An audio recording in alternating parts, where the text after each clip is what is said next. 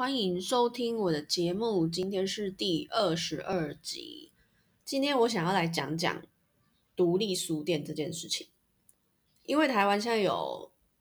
那个易放券嘛，然后我就我妈有抽中，就给我，我就来查一下说我们这台中这一区有什么可以去，然后我就看到一间独立书店，我觉得哇靠不得了了耶！这间书店现在这年头开独立书店了，真的是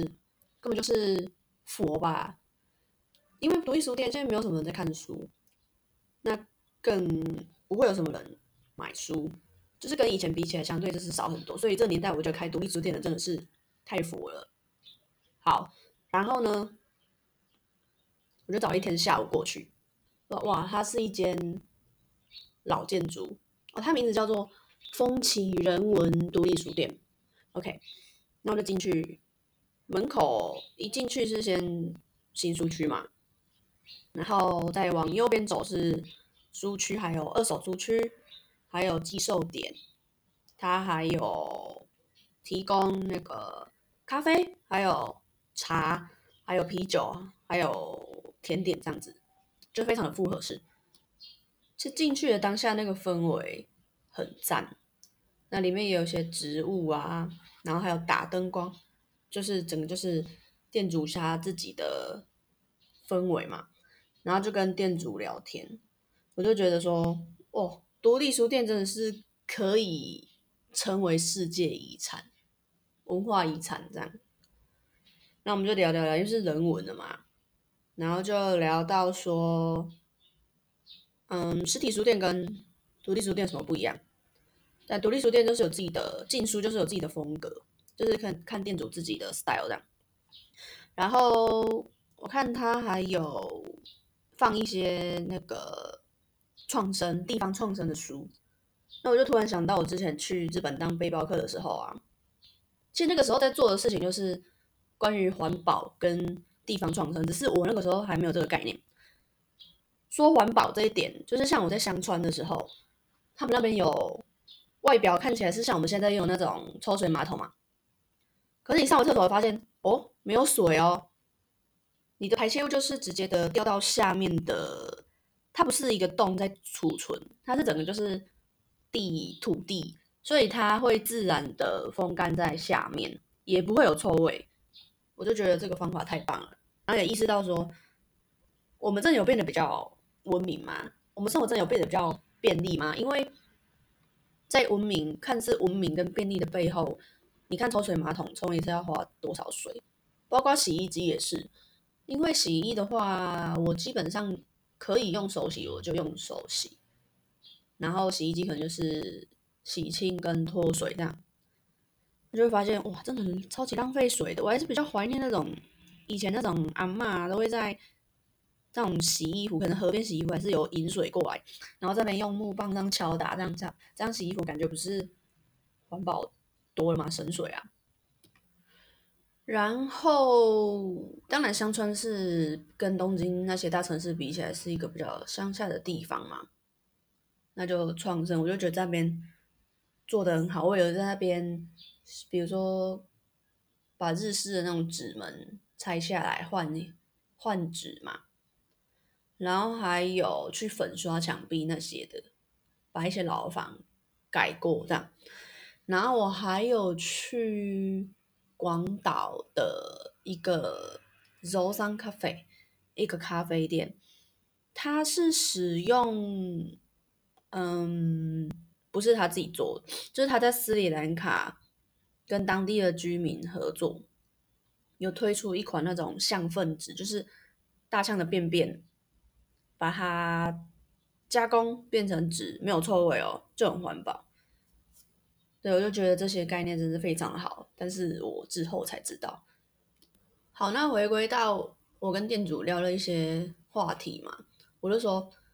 我们台湾根本就是已经，也不止台湾，就是很多国家都已经被日本文化殖民了吧？像现在台湾的话，有一些饮料店都会写一些日语字嘛，或者是说很多用词都被改了，然后我们也很也很喜欢动漫嘛。对，整个就是超日本的。那我们日本有很多东西可以学啦，因为今日日本就是明日的台湾嘛。那我们也是开始在跟他学那种地方创生啊，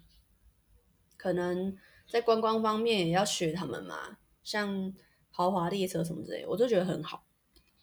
好，那我就想分享一下，说为什么我们要去实体书店，还有独立书店？因为我们平常在网络上面找东西，一定是你知道了某一个关键词之后，再下去找，你也只会找到相对应的东西嘛。可是当我们进到书店里面，书店里面会有它的排列方式，什么区什么区，那就像是你进入了一个未知的世界。那你就会产生非常多的连接，比如说你想突然你对这个东西有兴趣，你就开始钻研，我觉得这超赞的。然后我之前也有看过一个统计说，从事出版跟书业的人的薪水平均真的是不是那么高啦，就低又很累，然后就觉得很感谢说，我们还是有这么多书可以看。因为到了书店里面会发现，哇，我看的书根本就是冰山一角，还是有很多东西，就算是我熟悉的领域，我也没有看过的。然后讲到独立书店，我就更要讲东京的一个神保町，它那边是全世界，应该全世界吧，最大的那个神田古堡，诶，不是神田古堡，神田古本街，就是它有非常多的。二手书店或是独立书店吧，都会在那边。一本书，比如说你买那种小小本的文库本，其实也没有很贵，可能就是几百日元，而且也保存的蛮不错的。那我会希望大家说，如果你要买书的话，你可以尽量去实体书店跟特别是独立书店去做购买，因为独立书店它。带给我们是一种选书嘛，还有 style 质感。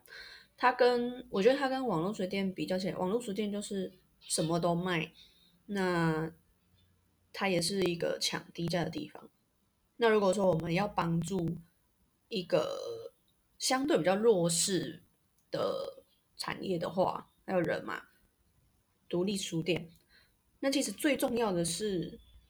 这些消费者怎么样去抉择？如果你一直去买一些呃靠低价的东西，那相对的比较讲求一些有质感或者是有特殊风格的东西，它就会被慢慢它就会消亡被磨灭。那你不觉得社会慢慢的就会变得越来越同质化吗？因为独立书店它的选书。他的风格一定是怎么说？世界不是只有一个声音吗？那相对一定有一些东西是比较少人知道的，或者是比较少人了解的。那借由独立书店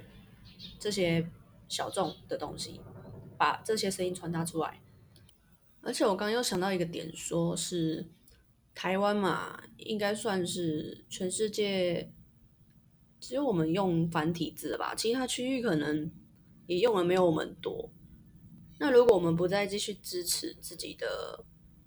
书店，呃，自己的传统跟文化的话，那到最后繁体字会不会变成是一个被灭亡？就像大家如果都追求快速跟简单，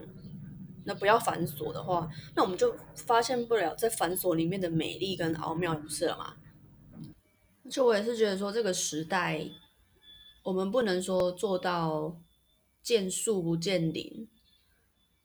就是只专注 focus 这个小地方，这是不够，我们还要有其他的延展性。所以之后如果我讲 podcast 的节目的话，我可能会收集一些可以让你连出去的一些关键字，把它放在这节目的那个文字栏那边。让大家有兴趣的去找，连出去，让你的世界变得稍微往外扩一点。好啦，今天先分享到这里，有什么问题想讨论的可以到我的 IG 找我。就先这样了，拜拜。